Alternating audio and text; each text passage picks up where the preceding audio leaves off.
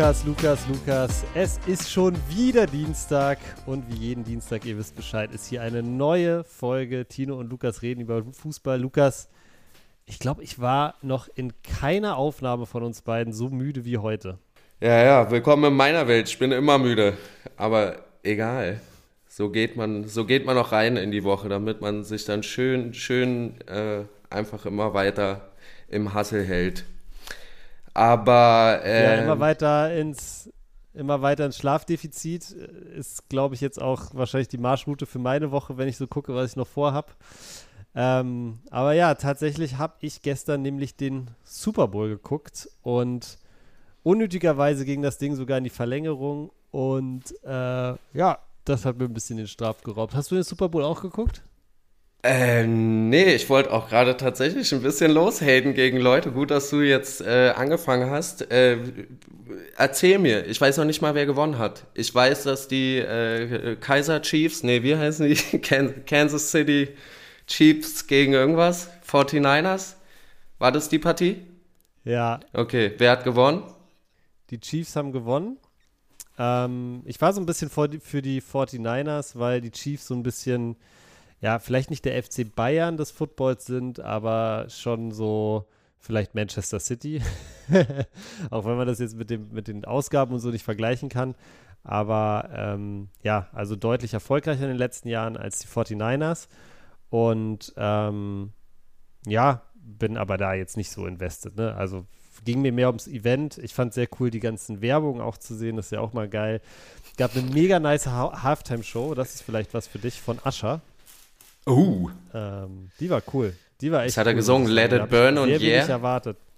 Der hat alles gesungen. Der hat angefangen mit, was hat er nochmal angefangen? Ich weiß gar nicht, aber der hat alle Dinge gesungen, die man kennt. Hat auch Alicia Keys äh, auf die Bühne geholt ähm, für, wie heißt es nochmal, My Boo oder so? Ja, ja, ja. Also es My Boo, My Boo, My Boo, My Boo. Geiler Song. Okay, ja, dann. War eine geile Show.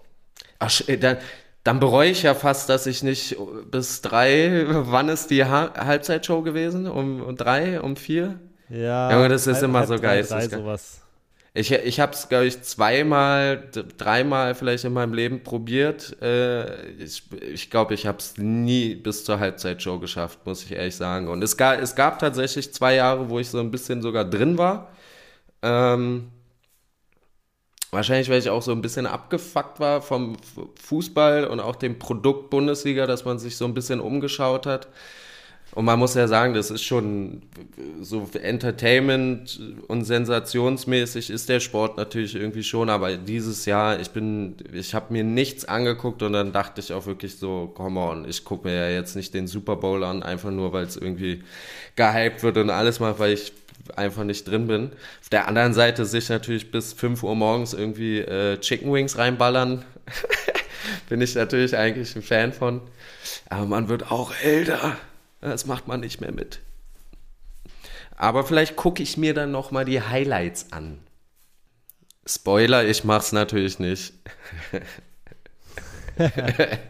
ja, muss, muss man glaube ich auch nicht. Also, ne, es ist cool, wenn man Football feiert. Wenn man Football nicht feiert, dann ist es auch, glaube ich, noch nicht so relevant, dass man das auf jeden Fall gesehen haben muss, um nicht äh, alleine auf der Ecke im Schulhof zu stehen. Ähm, aber nichtsdestotrotz, Lukas, ich bin ja schon kleiner Football-Fan auch. Ich mag das sehr gerne. Ich finde das cool, mir auch zu anzugucken. Und ich habe mir tatsächlich sogar ein paar Sachen aufgeschrieben oder gedacht, während ich das geguckt habe, die, die Bundesliga von der NFL lernen könnte. Ja, dann her damit. Wir, her damit. Wir suchen auch händeringend nach neuen Werkzeugen, um unsere Liga hier heimisch attraktiver zu gestalten. Also her damit. Der große Reform-Podcast geht in die nächste Runde. Erste, erste Action Point oder erste Sache, die die Bundesliga von der NFL lernen könnte, was halt unglaublich geil ist in der NFL, ist dieses massige Überangebot von Experten, gerade beim Super Bowl. Du hast meistens ein, zwei oder drei Leute, die unten am Spielfeldrand sind und so ein bisschen die Stimmung einfangen und immer wieder Einschätzung von da geben. Du hast zwei bis drei Leute, die das Ding natürlich live kommentieren, auch immer mal wieder eingeblendet werden. Mhm. Und das Geilste finde ich, in der Halbzeitpause hast du so ein Expertenpanel, so, so, so einen langen Tisch von so sechs Leuten, wo natürlich, weil es auch super viel Werbung gibt, äh, jeder so 20 bis 30 Sekunden Redezeit hat, aber so wahrscheinlich dafür weiß ich nicht, wie viel Kohle ähm, kassiert und äh, ja, es ist schon Overkill an Experten, aber ich finde, ich finde, das ist zu viel, aber ich finde, die Bundesliga könnte auch noch mehr Experten einbeziehen. Ich finde das teilweise zu oft die gleichen Gesichter. Ich glaube, da könnte man mal ein bisschen mehr so, mehr so sich an der NFL orientieren. Das wäre das Erste. Ähm, ja, ich finde auch, um da kurz mit reinzugrätschen, ich finde auch bei unseren Experten ist es so ein bisschen, also wir haben ja jetzt die letzten Wochen auch über, oder nicht nur wir, sondern alle über irgendwie Didi Hamann und Lothar Matthäus geredet und so. Es ist schon, also ich finde, man weiß auch immer schon so ein bisschen, wo es hingehen wird und wird da selten überrascht. Also so ein, eine größere äh, Gruppe heißt ja dann auch verschiedene Meinungen. Ja? Und das wäre einfach schön, wenn dann irgendwie nicht nur einer nach seiner Meinung gefragt wird und dann der Moderator da steht und also nichts dazu sagt, sondern einfach nur die Frage stellt. Äh, sondern wenn dann auch eine Diskussion entsteht. Also da bin ich bei dir. Ich muss tatsächlich sagen, ich wüsste jetzt aber auch noch nicht so richtig viele, welche, welche ich mir da wünschen würde. Aber da können wir ja die nächsten Male drüber nachdenken. Ich finde schon, dass The Zone das irgendwie ganz gut eingeführt hat, auch dieses ganze Ding mit Experten. Da ist ja eigentlich jedes Spiel mit zwei Leuten besetzt. Früher war es ja wirklich fast immer ausschließlich so, dass du einen Kommentator hattest mhm. für ein Fußballspiel und auf The Zone war dann immer so der Ansatz zu sagen, wir haben immer mindestens einen Kommentator und einen Experten. Das find, fand ich immer super cool. Und das spiegelt sich jetzt auch, sorry, auf anderen Sendern wieder. Ähm, ja, da kann man, glaube ich, noch ein bisschen mehr machen. Äh, die geile Halbzeitshow habe ich dir jetzt gerade schon gesagt. Ich finde, da können wir uns jetzt auch langsam. Ich weiß, Fußballfans sind da immer so ein bisschen, äh, und Helene Fischer wurde ausgepfiffen beim DFB-Pokal und und und. Aber ich finde, gerade wenn ich mir so eine Halbzeitshow angucke, wie die gestern von Ascha, ja, es muss nicht so groß sein, aber ich glaube, du kannst auch irgendwas machen, vor allem wenn du im Stadion bist, ist es halt in der Halbzeit einfach ultra kacke langweilig. Ja, und ich meine, ja, ja, selbst in Deutschland ist, wenn du zu Alba gehst, wenn du zu den Eisbären gehst, oder, also das sind jetzt wegen Berliner, die beiden Berliner Teams, da ist es ja auch schon. Also, dass man sagt, das ist ja jetzt auch nichts, was irgendwie hier noch nicht aufgetaucht ist und das es ist einfach, also ich bin null Basketball-Fan äh, oder, oder interessiert, aber ich war da auch schon ein, zwei Mal in der Halle und da ist einfach, das ist ein Spektakel und es macht Spaß. So. Und man muss sagen, die Leute gehen ja auch ins Stadion und es ist, also die Ultra, Kurve, die machen sich selber die Stimmung, wenn die dann dagegen haten, dass irgendwie ja, weiterkommen. Ja, Digga, dann geht dir in der Zeit, gehst du ja sowieso pissen und dir ein Bier holen.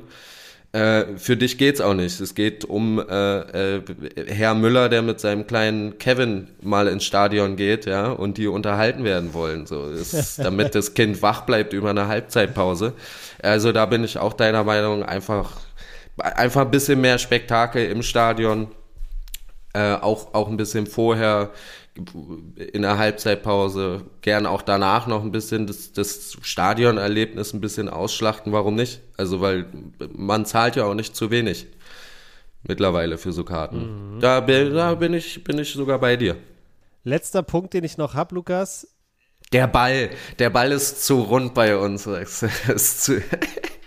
ja, ich finde einfach, es wäre viel geiler und ich glaube, Bayern würde auch seltener Meister werden, wenn wir mit, ähm, mit einem Ball spielen würden, der jedes Mal ein unterschiedliches Gewicht hat. Nein, Quatsch.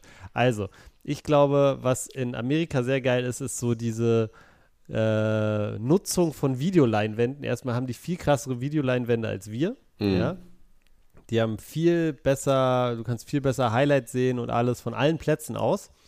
Und was du halt auch sehr, sehr gut machen kannst und was die NFL auch sehr gut macht und was in Deutschland, in Europa, im Fußball generell überhaupt nicht funktioniert, ist die Einbindung vom VAR bzw. von den Schiedsrichtern. Jede Entscheidung wird praktisch der Schiedsrichter, jedes Foul, jede wichtige, jede wichtige Play-Call, was nochmal gecheckt wird, dann wird der Schiedsrichter ganz prominent eingeblendet. Der sagt dann über den Stadionton auch wirklich, was seine Entscheidung ist, begründet die ganz kurz und dann wissen auch alle Bescheid. Dann pfeifen trotzdem manchmal alle oder es jubeln trotzdem manchmal alle, je nachdem, für wen du bist und gegen wen die Entscheidung geht. aber letztendlich macht es das Ganze einfach viel transparenter. Du weißt irgendwie, was los ist. Du weißt, was die Entscheidung ist. Du weißt, warum sich dafür entschieden wurde. Und die Entscheidung wird auch mit einem Gesicht verknüpft. Und das ist das ganz mhm. große Problem, glaube ich, dass du im Moment dieses Ding hast, der Kölner Keller. Keiner weiß, was der Kölner Keller ist. So, keiner weiß, wer da sitzt. Man sieht die Person nicht. Ähm, es ist, fühlt sich einfach so random und so irgendwie aus der Ferne kontrolliert an. Und ich finde, das ist wirklich eine Sache. Die anderen Sachen waren jetzt vielleicht ein bisschen, ja, ähm, kann man drüber nachdenken, vielleicht auch mal schmunzeln, aber das ist wirklich eine Sache, wo ich sage, da haben wir ganz dringend Handlungsbedarf und das macht die NFL schon sehr, sehr gut. Ja, und ich muss auch wirklich sagen, mich wundert, dass, dass das so lange dauert, weil das ist ja wirklich, also seit Einführung des VRs verweisen ja alle auf die National Football League als, als, äh, als treibendes oder zu erreichendes Beispiel genau deswegen, aus allen Gründen, die du gerade gesagt hast. Und ich muss wirklich sagen, ich fand, also es war ja schon ein Riesenstep, dass jetzt hier auch ich bin sogar der Meinung, dass das nicht jedes Mal passiert, aber oft, dass wenigstens verkündet wird, was gerade überprüft wird. Ja, ob es gesagt wird, hier wird gerade ein Handspiel. Aber dass das auf so einer riesen Leinwand in so modernen Fußballstadien aussieht wie ein wie ein vom, vom Praktikanten zusammengeschustertes, schnelles Word-Dokument mit einem PowerPoint-Hintergrund, wo dann einfach nur so grün und dann steht da in einer Zeile, äh, eventuelles Handspiel wird überprüft. Digga, das ist doch nicht Ende der Fahnenstange so. In, bei, bei, also ja, wie gesagt, bin ich, bin ich auch da, bin ich wieder bei dir, Dino. Äh, da, da, ist noch, da sieht man einfach, wie viel Luft noch nach oben dahin ist. Und vor allem bin ich bei dir. Ich finde ganz wichtig, dass der Schiedsrichter dann nochmal selber verkündet, was gerade überprüft wurde, was er für eine Entscheidung getroffen hat. Ähm, weil das fehlt einfach. Es kommt dann immer so ein bisschen, als ob sozusagen, egal was da äh, letztendlich rauskommt, wird immer so ein bisschen vermittelt, der Schiedsrichter wurde jetzt überstimmt oder ihm wurde aus dem Keller sogar Recht gegeben. So. Und das macht einfach, das schwächt die Position vom Schiedsrichter. Ich glaube, zu Schiris und Regeln, äh, etc., kommen wir nachher auch nochmal. Da gibt es auch eine ganz interessante, vielleicht auch diskussionswürdige Entscheidung. Uh, ein Cliffhanger in, in der eigenen Folge. Mensch, Tino. Müssen wir viel, viel öfter machen. Aber nachdem wir jetzt so viel über Football geredet haben, Lukas, lass uns doch mal über Soccer reden. Und äh, mal gucken, was in der Bundesliga so passiert ist. Natürlich gab es das Topspiel, aber ich würde sagen, wir gucken erstmal, was sonst so los war.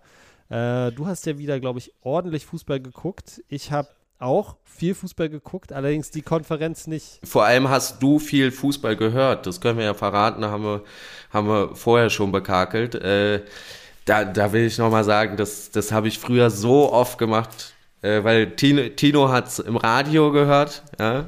Konferenz und Topspiel. Das Topspiel, genau. Äh, und Leute, ja. macht es auch mal wieder, weil, äh, also an diesem Samstag, Tino, ich habe die komplette Konferenz geguckt und das hätte ich Glückwunsch. auch sparen können. Also es war wirklich, ja, es, es war wirklich eine relativ langweilige Konferenz am Samstag. Und das Schöne ist, wenn du die im Radio hörst, wirkt sie trotzdem spannend. Also ich habe das früher manchmal sogar mit meiner Schwester und meinem Papa dann vorm Radio haben wir uns einen Curry King geholt und dann äh, äh, im Radio ja, äh, ja die, die guten Karazza und Curry King ähm, und und haben einfach äh, im Radio gehört und mitgefiebert und die, die, wenn du das Bild dazu nicht hast, die müssen das ja ausschmücken und das äh, die haben schon drauf.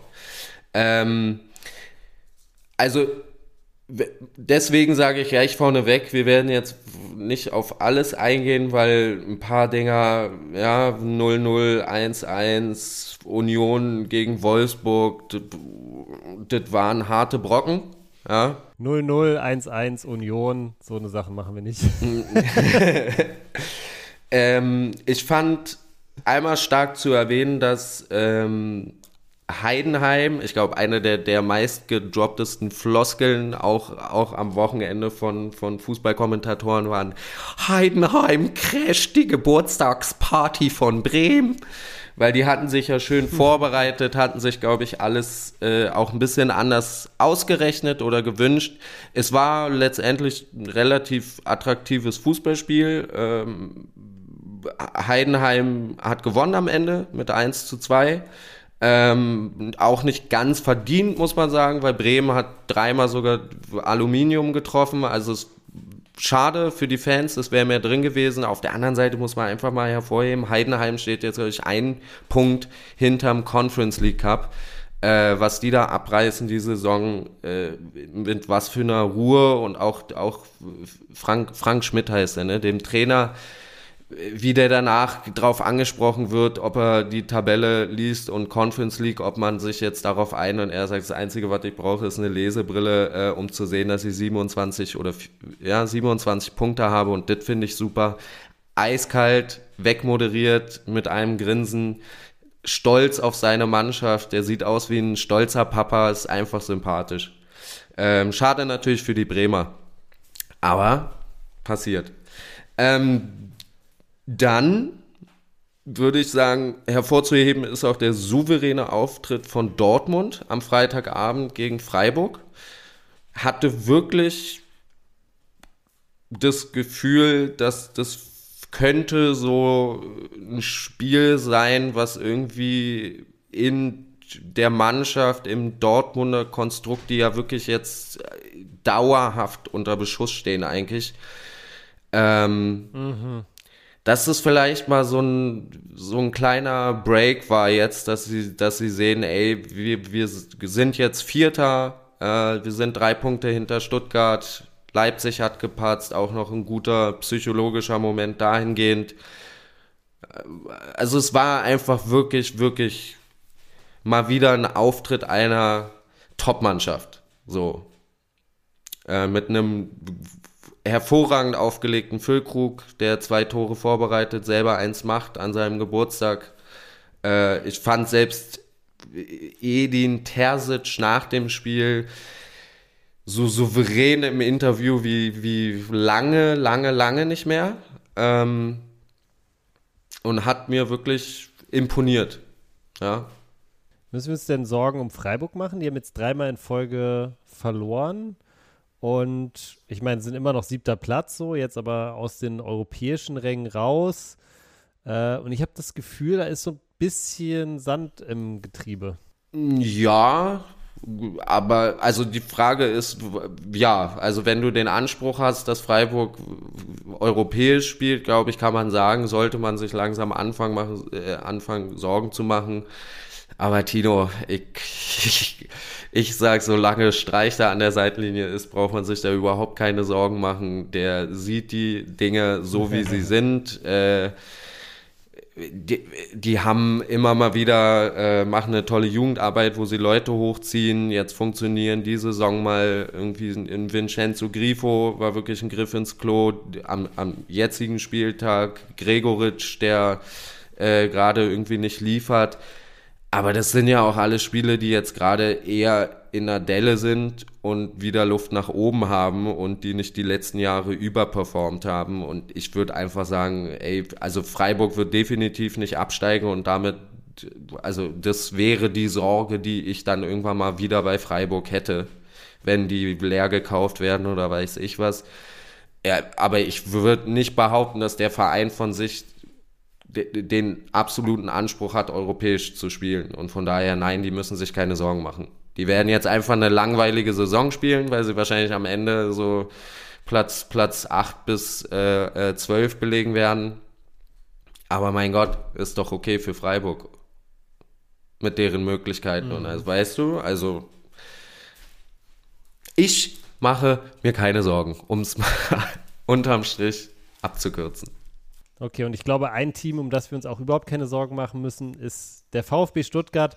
Zwar gegen Leverkusen rausgeflogen im Pokal, aber jetzt nochmal wirklich richtig stark untermauert am Sonntag, dass sie ja wirklich Ambitionen haben, nächste Saison Champions League zu spielen. Dritter Platz. Ähm, auch schon auf die Nicht-Champions League-Plätze, also vor allem Platz 5 dann halt sechs Punkte Polster. Drei Spiele in Folge jetzt wieder gewonnen. Äh, Ja, also der Hype ist real. Wir haben es ja, glaube ich, schon öfters gesagt. Die beißen sich echt da oben fest. Äh, Chapeau. Die jungen Wilden, ja.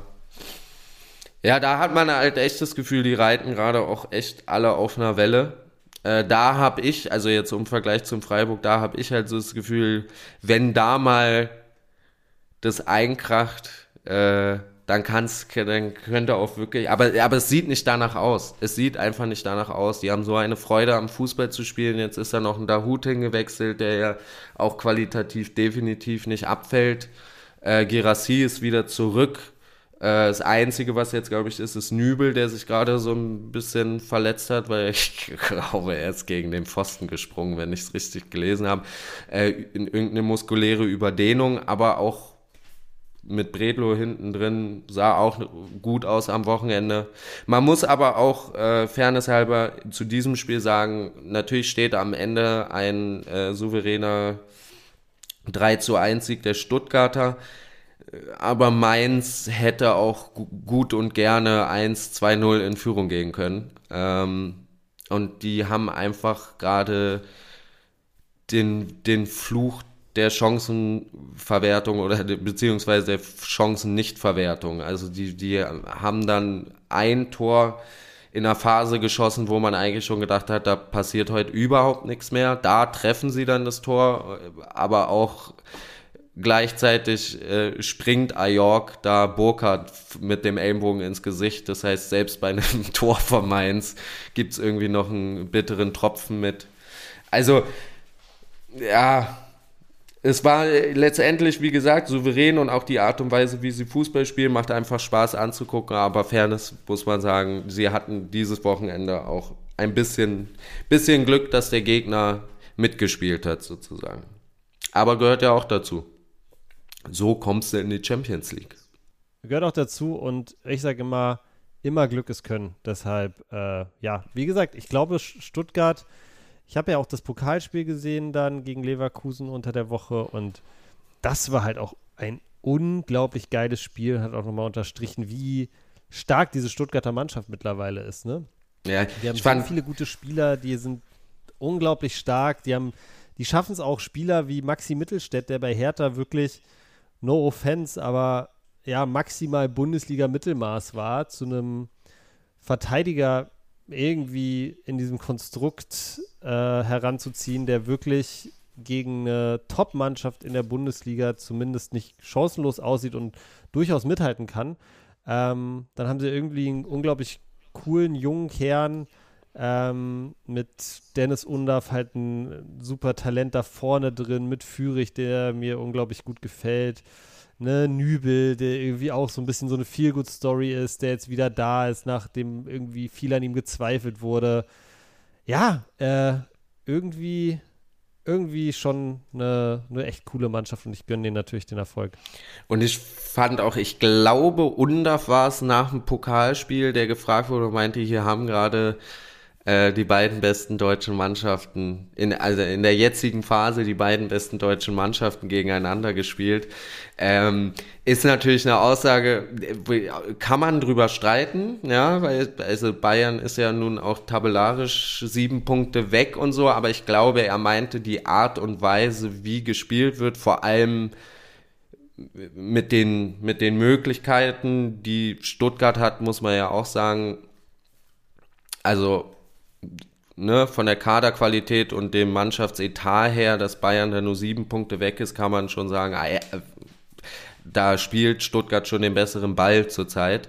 Ich glaube, daraufhin war die Aussage ein bisschen mehr gedreht, aber es war natürlich auch schön zu sehen, wie dann äh, Herr Hönes mit dem roten Kopf diese Aussage ihm entgegenknallt und sagt, wir sind doch vor der Tab tabellarisch vor denen, was quatscht der denn?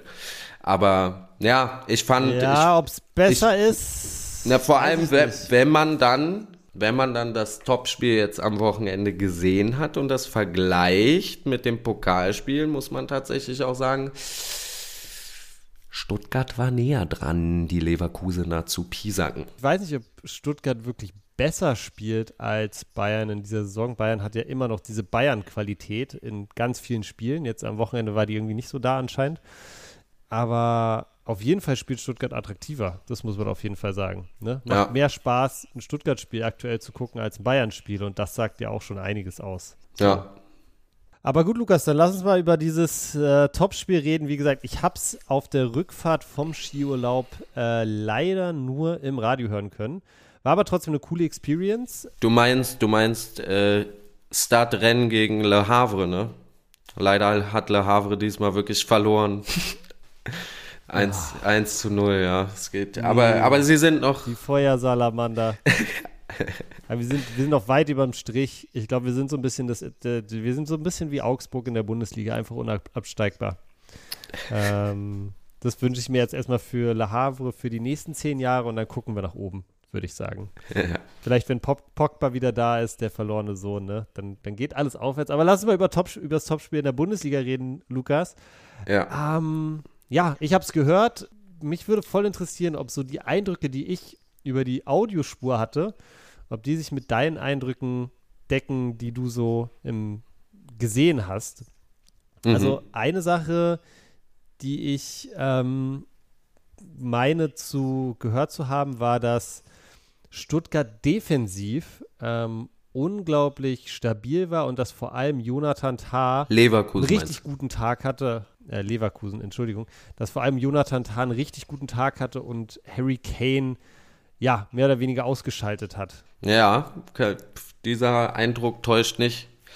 Also es war wirklich Harry Kane, ich glaube, der hat sogar wirklich die Bildnote 6 bekommen oder so, weil der war, der war eigentlich nicht da.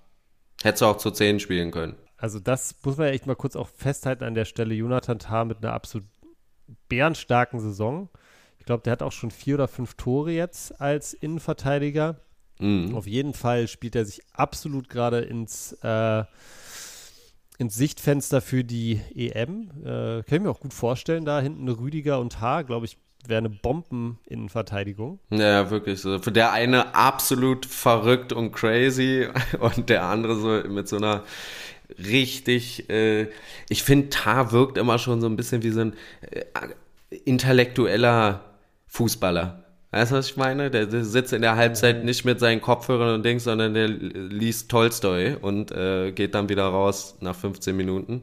Ähm, ja, gefällt mir wirklich sehr. Das, ich habe irgendwie den Eindruck, dass der hatte auch bei, was ist, ich glaube bei Dessen gab so es so ein Doku-Format, äh, wo, wo er dann auch mhm. äh, so über drei oder vier Folgen irgendwie ähm, porträtiert wurde und gleichzeitig war, war dann auch mal wieder ähm, bei Leverkusen Stammspieler, hat, hat das auch irgendwie tatsächlich mal so als Anspruch, also hat, hat sich auch irgendwie, ist mal einen Schritt nach vorne gegangen, so aus seiner stillen Ecke raus, weil ich den bis dato immer so ein bisschen als so einen ruhigen, Profi wahrgenommen habe, aber das, das ne, auch nicht so mega selbstbewusst und auch nicht so extrovertiert. Und ich habe jetzt einfach das Gefühl, dass seitdem man so ein bisschen Fokus auch auf ihn liegt und auch so ein bisschen fordern kann von ihm, dass man sagt, ja, dann zeig mal, dass, dass er das auch gebraucht hat. So, um jetzt diesen, diesen Schritt so nach vorne zu gehen, weil seine regelmäßigen kleinen Aussetzer und Box oder zaghaftes Zweikampfverhalten ist wirklich diese Saison überhaupt nicht zu erkennen und es war auch schon Ende letzter Saison, fand ich zu erkennen. Ähm, mhm. Also finde ich ganz spannend, dass es einfach ein, anscheinend ein Typ ist, der, der doch ganz gut mit, mit Druck dann umgehen kann. Ne? Ist aber vielleicht auch äh, nur meine Beobachtung, die vielleicht fehlinterpretiert ist, aber so, so sehe ich das ein bisschen und, und, und diese Saison ist einfach ab, absolut souverän. Nicht nur wegen seinen Toren, die er jetzt auch noch macht. Und dann, Lukas, nächste Beobachtung, die ich so, nächste Audiobeobachtung, die ich so ein bisschen hatte, dass das Bayern-Mittelfeld relativ abgemeldet war. Ich glaube, Goretzka, also von Sané habe ich ganz wenig mitbekommen. Äh, Musiala irgendwie auch nicht wirklich da. Goretzka hat, glaube ich, auch gestartet, der ab und zu mal so, so ein oder ein, zwei verkorkste Abschlüsse dann auch hatte und so. Ich hatte irgendwie das Gefühl, dass da insgesamt, ja, so, ich weiß nicht, ob es die Taktik war oder was es war oder ob Leverkusen auch vielleicht einfach so gut war. Bayern hatte ja, glaube ich, auch eben gleich viel Ballbesitz, aber ja, auch aus dem Mittelfeld irgendwie kam da nichts. Ne? Klar hängt dann Kane in der Luft. Und gleichzeitig äh, Leverkusen, da hört man irgendwie dann immer die gleichen Namen. Du hast immer wieder Schaka, über den das ganze Spiel läuft. Du hast immer irgendwie wieder Wirtz, der in der Zentrale immer die erste Anspielstation ist. Und du hast immer wieder die Außen, Frimpong und Grimaldo, die, glaube ich, auch wieder, so wie ich das mitbekommen habe, ein starkes Spiel gemacht haben. Ja, äh, auch das kann ich, kann ich aus der visuellen äh, Beobachtung auch wieder nur unterschreiben. Also man muss tatsächlich sagen, ich fand diese, diese Woche auch Andrich extrem äh, gelungenen Auftritt. Der hat dazwischen gekloppt, ähm, also gekloppt, das hört sich jetzt so an, als hätte er jedes Mal nur umgetreten. ähm, stimmt überhaupt nicht, sondern er wusste einfach genau immer, wann er wo zu sein hat, um den Ball abzufangen, um direkt dran zu sein. Äh, damit kamen die Bayern-Spieler überhaupt nicht klar. Äh, zu Frimpong muss ich sagen, der hat ja nicht mal von Anfang an gespielt, ähm, was aber, und da kommen wir jetzt zu, finde ich, beeindruckendsten Ding an dem ganzen Spiel. Also Xabi Alonso hat Tuchel einfach ausgetrickst. Finde ich ein ganz klassischer Fall von ich denke, dass er denkt, dass ich denke, dass du denkst und dieses Spiel und dieses Spiel hat diesmal Xabi Alonso definitiv gewonnen, ja, weil Tuchel sich dachte, Elchi Badge, ich spiegel dein System, habe vielleicht ein bisschen mehr Qualität in meinem Kader und kann deswegen, werden wir das Spiel auf kurz oder lang an uns reißen. Und Xabi Alonso hat einfach sein System komplett umgestellt hat mit Viererkette gespielt, äh, Frimpong rausgenommen, klassischen Stürmer rausgenommen, hat deswegen vorne mit Adli und Teller gespielt. Das heißt, es war klar nach Ballbesitz, sofort Tiefe suchen, Würz ins Eins gegen Eins schicken, Raum aufreißen und dann schnell nach vorne spielen und damit hat er die Bayern so eiskalt ausgecoacht, ähm, dass auch wirklich ähm, Tuchel ein bisschen beleidigt in der Nachbetrachtung, äh, wenn er dann gefragt wurde, ja, was haben Sie sich dabei gedacht? Und er so, ja, wie, was habe ich mir dabei gedacht? Ich habe ich hab probiert, auf Leverkusens Ausstellung zu reagieren. Äh, aber frag, den, frag doch mal da drüben, was er sich gedacht hat, weil er hat ja auf einmal quasi komplett die Überraschung rausgehauen. Also es war auch zu erkennen, dass, dass, dass auch die Bayern sich da also dem war das schon bewusst, dass das dann so ein bisschen auch ausgecoacht wurde. Und da will ich jetzt nicht sagen vercoacht von Tuchel, sondern weil ich glaube, die Idee, das haben sie ja auch eine Woche lang trainiert und sie sagen ja auch, wie das Training sah wieder bombastisch gut aus. Können wir ja gleich vielleicht auch nochmal über Müllers kleine Wutrede. Ähm, und dann kommt aber Xabi Alonso und haut halt einen raus. Ein Kniff, der vorne und hinten aufgeht. Ähm, und ja, also ich, ich muss wirklich sagen, das Schöne war, ich habe mit einem Bayern-Fan das Spiel geguckt. Ähm, ich glaube, das Tor war nach, also noch nicht mal zehn Minuten. Und, mhm. und, der, und ich war so geil, weil jetzt wird's halt ein heißes Spiel. Und er guckt mich mhm. an und sagt, Digga, was Quatsch, ist vorbei. Jetzt ist vorbei. Bayern hätte das erste Tor schießen müssen. Dann wäre es ein geil. Und ich, ich habe es erst nicht verstanden. Und zehn Minuten später gucken wir uns an und sagen, ja, okay, du hast recht, weil du hattest zu keinem Zeitpunkt, fand ich, dann noch das Gefühl, dass Bayern hier das Ding rumdrehen kann, weil äh, einfach die Souveränität auf jeder Position von Leverkusen schon fast erschreckend beeindruckend war. Äh, und den Schrecken hast du eben auch bei den Bayern gesehen. Und ich fand, also im Nachgang, Tuchels Interview, muss ich wirklich sagen, guckst dir auch nochmal an. Ich, also ich habe vielleicht ein anderes Spiel gesehen als Tuchel. Ich kann die Aussagen, die er getätigt hat, eigentlich fast gar nicht unterschreiben. Ja, weil er auch meinte. Was hat er gesagt? Na, also eine Aussage war, dass er gesagt hat, also es war direkt nach dem Spiel am Feld, ne, das muss man auch sagen. Aber er hat dann irgendwie gesagt, ja, ich weiß gar nicht. Also wir hatten irgendwie einen, Expected Goal Wert von 0,5 und Bayer von 1,15. Also stimmt einfach nicht. Mhm. Bei Bayern hatte, glaube ich, maximal einen Expected Goal Wert von 0,26 oder so. Ich glaube, kurz, also so ab der 70. oder sowas war es noch bei 0,16. Das weiß ich so genau, weil wir echt diesen Wert, wir haben darüber gelacht, weil das, das ist nichts. Also das waren wahrscheinlich diese zwei abge, äh, abgebrochenen Torschussversuche von Goretzka, die du gerade erwähnt hast. Das waren wahrscheinlich diese 0,16. Und du Leverkusen musste natürlich dann auch gar nicht mehr so viel nach vorne machen, aber du hattest den Eindruck, wenn Bayern jetzt nochmal rankommt, zieht Leverkusen halt nochmal einen Gang hoch und macht wieder eins.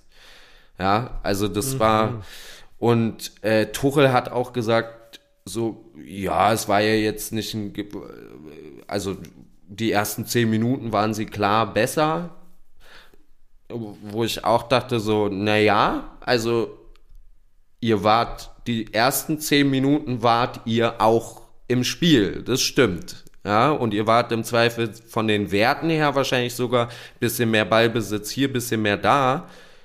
Aber auch in den ersten zehn Minuten fing es schon an, dass irgendwie mal ein Upamecano hinten überm Ball haut oder ein Bowie irgendwie da angepasst wird und nicht genau weiß, was er machen soll und wieder zurückpasst ein bisschen zu kurz.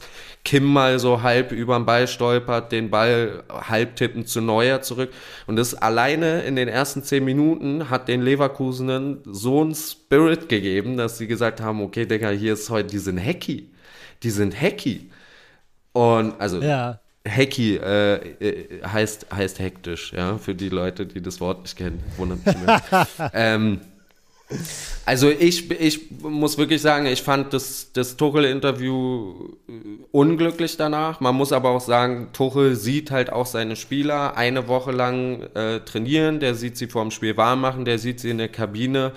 Ich glaube, dann hast du auch immer ein bisschen anderen Blick ja, ich kann mich ja. auch, ich kann mich an wenig Spiele erinnern, wo ich mit einer Niederlage äh, danach in die Kabine gegangen bin und gesagt habe, ja, wenn es normal läuft, eigentlich hätten wir die schlagen müssen. Es war jetzt natürlich, lief ja alles für die und aber als Außenstehender 90 Minuten dieses Spiel geguckt mit einem Bayern-Fan. Bayern hatte ab der siebten Minute zu keinem Zeitpunkt mehr Chance, dieses Spiel zu gewinnen. So sah es aus, so hat es sich angefühlt und so ist es auch am Ende rausgekommen. Das ist schon sehr interessant, weil du hast ja, wie du richtig gesagt hast, sonst immer das Gefühl, Bayern kann noch was passieren, mhm. Bayern kann noch irgendwie einen Ausgleich machen. Ich hatte auch die ganze Zeit im Radio, und das haben auch immer die Radio-Hosts beide irgendwie drauf spekuliert, das Gefühl, gerade auch beim Stand von 2-0. Ich weiß nicht, ob das dann auch irgendwie so hochgehalten wurde von denen künstlich, aber auch beim Stand von 2-0 haben die beiden dann immer erzählt, so ja, jetzt der Anschlusstreffer von Bayern und dann äh, gucken wir mal, was hier passiert. Und ähm, ja, aber souverän zu Ende gespielt, am Ende dann sogar noch das 3-0 geschossen, Lukas. Aber ich glaube, die wichtige Frage, die wir jetzt alle, alle uns stellen, Leverkusen fünf Punkte vorne, besseres Torverhältnis als Bayern jetzt ähm, 21 Spieltage durch, reicht es jetzt zur Meisterschaft? Ich wünsche es Ihnen sehr, weil an alle, die ein bisschen jünger sind, äh, Vizekusen ja, hat ja in dieser einen Saison wirklich alle Titel verspielt. Im letzten oder zumindest in der Liga auch kurz vor Ende und dann alle die beiden Finals verloren. Ähm, wenn es einen Fußballgott gibt, liebt er wahrscheinlich Xabi Alonso, sowieso, wie wir alle. Und es wäre wirklich schön, sie können jetzt zwar den, das Triple nicht mit dem Champions League Pokal, aber mit dem kleinen Bruder oder der kleinen Schwester Champions League Pokal der Euro League. Und ich würde es ihnen echt gönnen. Also man muss ja echt sagen, wenn sie den DFB-Pokal nicht gewinnen, ist das Stand jetzt eine Riesenenttäuschung, weil alle Teams, die drin sind, es wäre eine absolut geile Sensation, aber eigentlich muss Leverkusen das Ding jetzt ziehen. Mhm. In der Euroleague haben sie gute Chancen. Ja, das Ding ist definitiv nicht durch. Da spielen noch gute Mannschaften, aber sie haben definitiv gute Chancen. In der Liga, äh, ja, also wenn du den beim Spielen zusiehst, muss man sagen, ich, mir fällen jetzt nicht mehr viele Mannschaften ein, die es denen schwer machen können wenn sie jetzt, ich glaube, nächste Woche geht schon gegen Leipzig, wenn sie das Ding auch noch ziehen, verfestigt sich das natürlich auch noch mehr. aber so ein bisschen, also es sind nur fünf Punkte und es ist halt auch, also ich könnte mir vorstellen, dass jetzt so ein bisschen dieser Kopf einsetzt, wo du sagst, hoffentlich fühlen die sich jetzt nicht schon zu sicher. Da muss ich aber sagen, mhm. ich glaube, da hast du einfach jemand mit Xabi Alonso an der Seitenlinie, der die richtigen Worte findet. Ich glaube, da hast du mit Xhaka als Kapitän den richtigen Mann, äh, der genug erfahren hat schon in seiner Karriere, der die jungen Wilden ein bisschen auf den Teppich holt. Ich glaube, ein Würz ist keiner, der irgendwie durchbrennt mit dem Kopf, dass er sagt, geil, geil, geil. Und vor allem ist es halt, der Verein ist Leverkusen, der hat dieses Vizekusen in seiner DNA und sie können jetzt diesen Fluch brechen und ich glaube, da, das sind genug Ansprüche, dass es, dass es realistisch ist, aber ich, ich Tino, jetzt kann ich es ja sagen. Ich habe ja letzte Woche gesagt, ich habe ein Bayern-Gefühl. Ähm, ich habe den Fußballgott ausgetrickst, weil ich hatte natürlich kein Bayern-Gefühl, sondern ich habe einfach nur gesagt, damit bei Leverkusen gewinnt, habe ich auf Bayern getippt und es hat geklappt. Also, lieber Fußballgott, sieh es mir nach, aber da, da war ich schelmisch unterwegs. Äh, aber genau aus diesem Grund werde ich jetzt auch nicht mich hier raushängen und sagen, Leverkusen wird Meister, weil, erinnert dich, das habe ich schon in unserer Prediction-Folge gemacht. Ähm, reicht. Reicht. Ich gönn's ihn. Ja, ich gönn's ihn einfach. Ja, ich glaube, was ich dazu sagen kann, ist, die Situation gerade ist super. Ja, in allen drei Wettbewerben ungeschlagen. DFB-Pokal bin ich bei dir, müssen sie gewinnen. Europa League ist was ganz anderes nochmal. Und die Bundesliga ist, glaube ich, auch alles andere als entschieden, weil ich glaube, fünf Punkte sind zwar ein Polster, aber jetzt stell dir mal vor, die gehen in die letzten vier Spiele und haben fünf Sp Punkte Vorsprung auf Bayern. Ja. Mm. Dann fängt nämlich genau das an. Spieltag 31, Spieltag 32, Spieltag 33. Dann fängt es an. Dann guckst du, dann guckst du aber auf die Tabelle. Dann guckt jeder Fan auf die Tabelle. Mm. Dann steht in jeder Zeitung nur Endspurt im Meisterkampf. Dann ist wird aus einem gefühlten ARD-Brennpunkt gemacht, was deine Mannschaft macht, wer sich verletzt und wie auch immer. Und dann geht der Druck los. Und das sind genau die Situationen, das haben wir letzte Saison auch schon gesehen, wo der FC Bayern eigentlich am stärksten ist. Weil die können das. Die können das besser als jede andere Mannschaft. Und das ist auch ein Grund, warum sie jetzt zwölfmal hintereinander Meister geworden sind. Ähm, deshalb glaube ich einfach, dass die Nummer noch nicht durch ist. Ich glaube, wenn man in die letzten drei Spieltage geht und, äh, weiß ich nicht, das Punk Punktepolster fünf, sechs Punkte ist, dann kann man da wirklich ernsthaft drüber nachdenken. Aber ich glaube, im Moment ist es einfach noch viel zu früh. Stell dir vor, gerade den Chaka verletzt sich, stell dir vor, Grimaldo verletzt sich. Ja, wird. Nein, Tino, ich stell's mir nicht vor. Ich will's mir überhaupt nicht vorstellen. Ich will's mir nicht Kann alles vorstellen. passieren. Aber ja, es ist, ist Fußball, das ist ja das Geile weil du gerade Vizekusen angesprochen hattest. Äh, tatsächlich wurde das Wort Vizekusen ja damals von Bayer Leven patentiert und was sie sich darüber auch gesichert haben, die Markenrechte, war äh, an dem Wort Meisterkusen. Die haben sie aber wieder abgegeben und das war vielleicht nicht ganz so klug, weil ich habe gelesen übers Wochenende, dass sich da ein findiger Fußballfan nach der ja sehr, sehr starken Hinrunde der des äh, Bayer 04 Leverkusen äh, diesen, diese Wortmarke erneut gesichert hat und ein Patent angemeldet hat auf das Wort Meisterkusen. Und ähm, ganz ehrlich, das ist so clever, weil wenn die wirklich Meister werden, dann wird die Bildschlagzeile am Tag nach dem Meistertitel sein Meisterkusen. So, und äh, dann macht der Mann halt einfach wirklich Geld, dann kann er da das Meisterkusen auf T-Shirts drucken und Bayer Leverkusen darf es nicht oder er verkauft es zurück an Bayer Leverkusen für was weiß ich wie viel Geld. Also das war wirklich ein sehr, sehr kluger Move. Wenn Bayer Leverkusen wirklich Meister wird, Chapeau an den Mann, der das getan hat.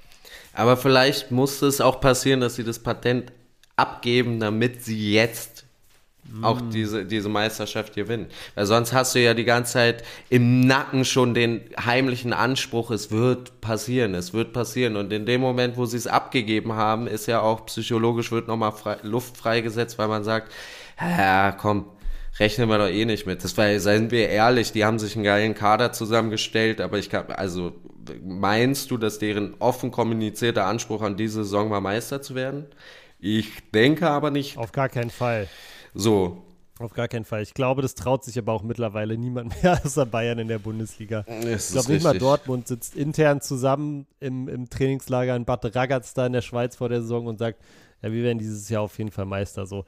Aber es ist ihm gegönnt. Geiler Move, gebe ich dir recht. Äh, ich eine, ja. ich glaube, und das können wir dann sogar als Überleitung nehmen fürs nächste Thema, weil es gibt ja noch was, äh, was den ganzen Spieltag sozusagen eingerahmt hat, wo wir letzte Woche schon so ein bisschen mhm. Angesprochen haben, nämlich die Fanproteste. Ähm, ich saß ja in einer Lokalität und habe die Konferenz bis zum Abendspiel geguckt und das Abendspiel auch. Also ich saß quasi mehrere Stunden einfach vor einem Bildschirm und habe blöd in die Röhre geguckt. Wie viele Tennisbälle hast du gesehen? D drei ungefähr. Die anderen konnte ich nicht sehen. Nein, aber es war, es war schon viel. Es war viel. Ich muss sagen, Spaß. Also so als Zuschauer muss ich sagen, das Schöne war, dass ich einfach keine lange Pause zwischen Abendspiel mehr habe, weil die zweite Halbzeit von Gladbach und Darmstadt und Union Wolfsburg quasi bis ins Abendspiel reinging. Ähm, ich weiß, dass es nicht die Idee dahinter ist, aber trotzdem einen kleinen Gruß, da, danke dafür. Ähm, nee, es ist natürlich schon ein bisschen, also ich, ich sage jetzt mal, Inhalt mal weggestellt, ja, als Zuschauer. Ich als jemand, der nicht oft ins Stadion geht, würde ich mir eine Karte jetzt gerade kaufen, vielleicht sogar als internationaler Tourist, komme nach Berlin, ich nehme jetzt mal äh, das und sitze da irgendwie 40, 50 Minuten rum, weil Tennisbälle aufs Feld fliegen und das Ding wird fast abgebrochen. Übrigens, kleiner Nebenfakt, Digga, die hätten ja Wolfsburg gegen Union, hätten sie ja fast abgebrochen. Ja, äh, weil die mhm. immer weitergemacht haben. Also die Tennisbälle wurden weggeräumt und dann wurden wieder welche geworfen. Es gab erst sieben Spielabbrüche in der Geschichte der Bundesliga. Echt? Fand ich schon beeindruckend. Ja, das hat, hat der Kommentator mehrere Male hervorgehoben. Krass. Es wäre jetzt die, der achte Spielabbruch. Also es gab natürlich Spielabbruch, Verzögerung, man ist in die Kabine gegangen, Unwetter, man kommt wieder raus und spielt weiter. Das zählt da nicht mit rein, sondern so richtig Spielabbruch gab es erst sieben. Und das fand, fand ich schon krass. Hätte ich auch gedacht, dass mehr ist. Und zweiter Fun Fact im Fun Fact, äh, ich habe es wirklich spaßeshalber gesagt, dass ich meinte, klar, ey, dass die Union-Fans äh, da irgendwie mitmachen, ist ja, ist ja quasi selbst erklären. Aber ich habe gesagt, witzig wäre jetzt natürlich, wenn Wolfsburger Auswärtsfans auch anfangen zu protestieren gegen Investoren und du glaubst es nicht, es ist passiert. es stand. Die haben Radkappen dann aufs Feld geworfen, äh, oder was? wo ich mir auch dachte, was wollt ihr denn? Aber, äh, naja, jedem, nein, also, jedem, de, sie sollen natürlich auch protestieren dürfen, ist ja jedem sein gutes Recht, aber bei einem Verein wie Wolfsburg, äh, Betriebsmannschaft von, von einem Riesenunternehmen, hm. Hat, hatte einen kleinen, ja. hatte, hatte ein Geschmäckle. Äh, worauf ich hinaus wollte, ich war, ja. dass, dass ich mich wirklich gefragt habe, was passiert in Leverkusen, ja, bei dem Topspiel. Mhm. Und auch da habe ich gewunken, warte, pass auf, die machen das einfach vorm Spiel, dann wird weggeräumt und dann wird's gemacht. Und es ist tatsächlich so passiert. Also ich war, ich war ein bisschen Orakel dieses, dieses Wochenende, bis auf mein Bayern-Gefühl. Aber genauso ist es passiert beim Topspiel haben sie vor Spielbeginn die Sachen aufs Feld geworfen, da wurde zehn Minuten aufgeräumt. Ich glaube, mit einer leichten Verzögerung wurde dieses Spiel angepfiffen und während des Spiels ist nichts mehr geflogen. Gehört habe ich es auch nicht, Lukas. Ich glaube, so war es. Ähm, am Ende des Tages finde ich den Protest, auch wenn er, glaube ich, ne, gerade als Zuschauer nervt, ähm, durchaus verständlich. Da habe ich dann vielleicht auch eine andere Perspektive oder einen anderen Blickwinkel nochmal. Und ich glaube tatsächlich, er soll auch nerven. Ich glaube, yeah. er soll in erster Linie nicht die Menschen wie dich nerven. Ne? Er soll, glaube ich, in allererster Linie die Leute nerven, die ganz, ganz wichtige, grundlegende Entscheidungen in der Bundesliga und für die Bundesliga und für den deutschen Fußball treffen, ohne dafür eine offene, demokratische Wahl abzuhalten. Und das ist ja genau das, was da passiert ist, ne? Tino, das hoffe ich ganz doll, weil wenn das jetzt weitergeht und dann setzen die sich an den grünen Tisch und es kommt wirklich raus, dass die das machen, um mich zu ärgern, dann bin ich aber auch ganz schön beleidigt, muss ich ehrlich sagen. Ähm, nee, ich will auch noch mal klar machen, also es ist nicht der Protest, der mich nervt, ja. Es ist wirklich, äh, die haben ja auch ihre guten Gründe. Ich muss auch wirklich sagen, ich äh, habe eine gewisse Ambivalenz dazu in mir drin. Ich habe mal ich, mal habe ich mehr Verständnis dafür, mal weniger, äh, aber es ist definitiv nicht, dass der Protest mich nervt oder die Gründe, sondern es ist, ich, ich frage mich einfach, ob das wirklich die, die, ob sie damit erreichen, was sie wollen. Wenn sie sich jetzt aber wieder, und einige Clubs haben sich ja schon geäußert, Neuwahl, ähm, damit haben sie ja schon mal einen Riesenschritt erreicht. Ähm, muss man einfach gucken, wie es dann weitergeht, weil ich denke, es ist einfach kein, also wenn dann irgendwann angefangen werden, Kollektivstrafen aus, auszusprechen, ähm, um sowas zu verhindern und dann gar kein Zuschauer, dann hast du wieder Kackstimmung im Stadion, das klaut auch sehr viel Reiz, also ja, die DFL ist da so ein bisschen in der Zwickmühle, weil du kannst die Fans eigentlich nicht bestrafen für den Prozess, weil dann sagen, ja, fickt euch, kommen wir ja gar nicht mehr. Mhm. Viel Spaß bei der Vermarktung dieses Produktes Bundesliga ohne Fans. Viel hm. Spaß.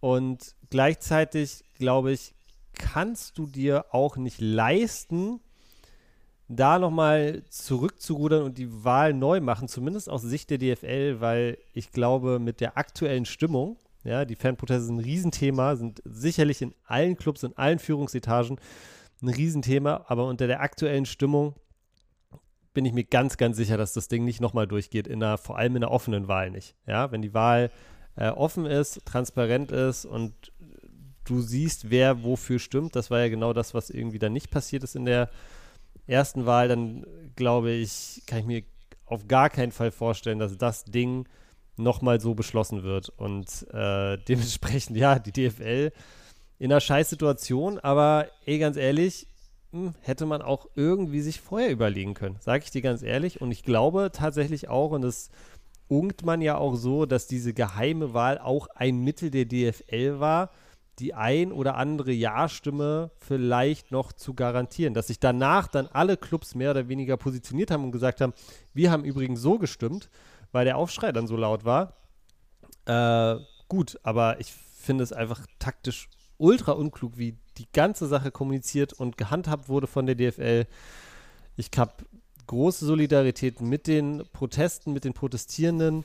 Ähm, auch wenn ich nicht alle Ziele vielleicht unterschreibe, aber am Ende des Tages glaube ich, ohne Mitbestimmung ähm, ist der Fußball auch in Deutschland wirklich nur die Hälfte wert. Und man kann nicht das Produkt Bundesliga immer wieder vermarkten als Superliga mit geiler Stimmung und super Fans und dann die Fans einfach nur Kulisse haben. Dann das, die müssen dann auch irgendwo mitreden können. Weil man permanent immer wieder den Weg des geringsten Widerstands geht und versucht, die Fans da irgendwie auszuschließen aus den ganz, ganz wichtigen, grundlegenden Entscheidungen, sie nicht richtig abholt.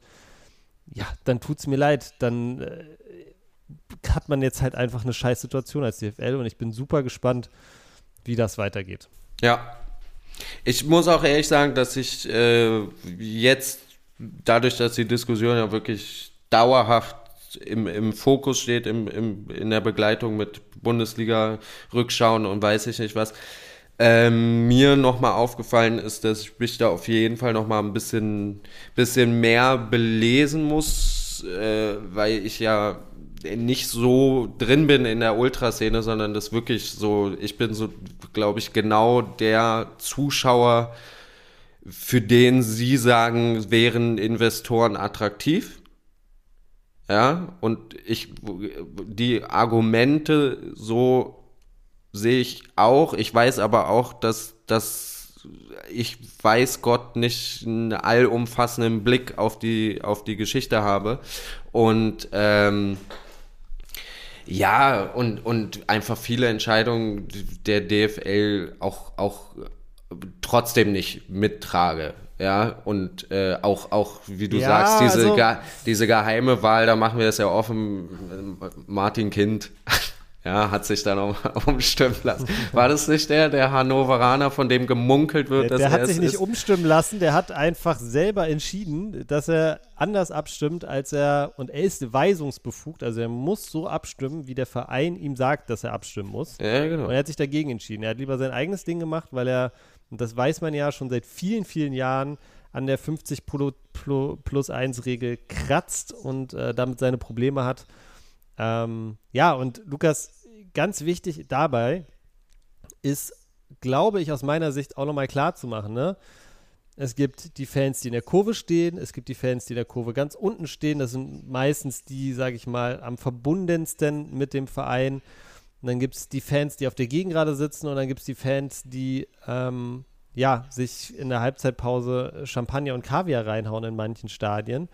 Aber was ganz, ganz wichtig ist zu verstehen, die Ultras machen das nicht, damit die Ultras ein besseres Leben haben, sondern die Argumentation dahinter ist, wenn das so durchgeht, dann setzt sich eine Spirale in Gang, die dazu führt, dass alle Fans, ja, und Mhm. dann trifft es den Fan in der Kurve, dann trifft es den Fan in der Gegengrade oder im Familienblock, dann trifft es sicherlich auch den Fan, der Champagner trinkt, der kann damit dann vielleicht besser oder anders umgehen, aber dann geht es allen Fans insgesamt schlechter und davor haben sie Angst und deshalb sind praktisch diese Proteste. Also ich glaube, es ist auch ganz wichtig, dass wenn man Fußballfan ist, ja, dass man ähm, immer so ein bisschen davon dann auch weggeht und sagt so, okay, die Ultras oder die Fans, die das machen ähm, und, und sich mal anschaut, so für wen machen die das? Und die machen das sicherlich auch aus eigenem Interesse, aber auch ganz sicherlich daraus, weil sie äh, am Produkt Bundesliga oder am, an der Bundesliga, wie sie aktuell ist, äh, wenig verändern wollen. Das ist eine natürlich konservative und vielleicht auch traditionelle Sicht auf die Dinge.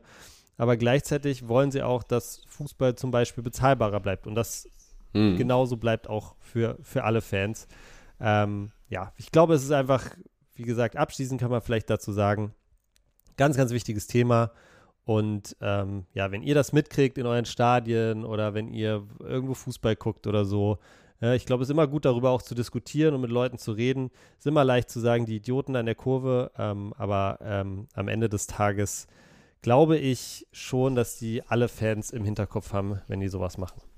Ja, ne, vor allem die, die Idioten in der Kurve, wie jetzt gerade so, das ist. äh, Das war überspitzt, ne? Das ja, ja, nein, nein, nein, nein, nein, nein, natürlich, natürlich. Äh, aber ähm, ich meinte nur, ich glaube, ich, ich wurde mir jetzt so bewusst, dass, dass ich glaube, ich erschreckend habe ich festgestellt, dass ich glaube, ich bin einer derjenigen, der das Produkt so guckt, dass die DFL denkt, sie tun mir was Gutes. Und ich jetzt aber die Reaktion von den Fans sehe und natürlich irgendwie, wenn ich das bei einem Bierchen irgendwie äh, auf dem Bildschirm verfolge, sage ich so äh, ein bisschen genervt davon bin, dass jetzt eine Unterbrechung ist, aber mir niemals sozusagen, deswegen meinte ich gerade nochmal, ich, ich bin kein Ultra in der Kurve, das heißt, ich glaube, mir fehlen da äh, auch ein paar Informationen und, und ein paar ähm, Meinungsschwingungen, ja, von, von einer großen Gruppe, für die ich auch als Zuschauer sehr dankbar bin, dass die da sind. Also so, deswegen würde ich mir nie anmaßen zu sagen, jetzt nehme ich es nochmal auf, die Idioten in der Kurve, sondern zu sagen, ey, die müssen ja einen Punkt haben.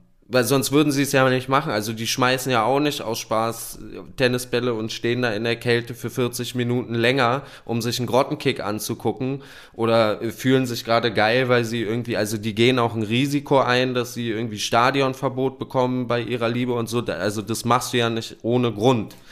Ich wollte nur noch mal her hervorheben, so dass, dass ja, dass ich, je mehr man weiß, desto mehr weiß man, dass man nichts weiß, Dino. Ich muss da immer, immer weiter rein. immer weiter rein. Lukas, mit diesen großen Worten und mit Blick auf die Zeit, die wir hier schon wieder aufnehmen, würde ich sagen, ähm, lass uns doch mal vielleicht einen Strich machen für diese Folge. Wir haben wieder nicht alles geschafft, was wir auf dem Zettel haben. Vielleicht müssen wir den Zettel ein bisschen schmaler machen oder noch besser äh, zum oder noch schneller zum Ende kommen. Aber wir freuen uns natürlich auch immer über euer Feedback zu diesem wunderbaren Podcast. Und es gibt ja seit äh, jetzt geraumer Zeit auch die Funktion, dass man ähm, bei Spotify zumindest kommentieren kann, wie man den Podcast denn fand. Ähm, und ähm, wir würden auch diesmal, glaube ich, als äh, ja, Frage der Woche da vielleicht mal reingeben, wie ihr über die Fanproteste denkt. Ähm, und vielleicht gibt es ja auch dann den ein oder anderen spannenden Gedanken von euch, den wir dann in der nächsten Woche schon vorlesen oder mal drauf eingehen. Schauen wir mal, was da reinkommt. Also, wenn ihr das Ding auf Spotify hört, dann auf jeden Fall gerne da einfach mal einen Kommentar dalassen. Ansonsten, Lukas, würde ich sagen, gehen wir duschen. Gehen wir wieder duschen. Bist ja jetzt, bist ja wieder hier, können wir wieder zusammenreiten. Tino. Super. Endlich nicht mehr bei FaceTime duschen, ne? ja, hat der Laptop letztes auch nicht überlebt. Der wurde nass, ist durchgebrannt. Oh je. Na gut. Na gut, alles klar, Lukas. Wir hören uns nächste Woche, Leute. Haut rein. Ciao, ciao.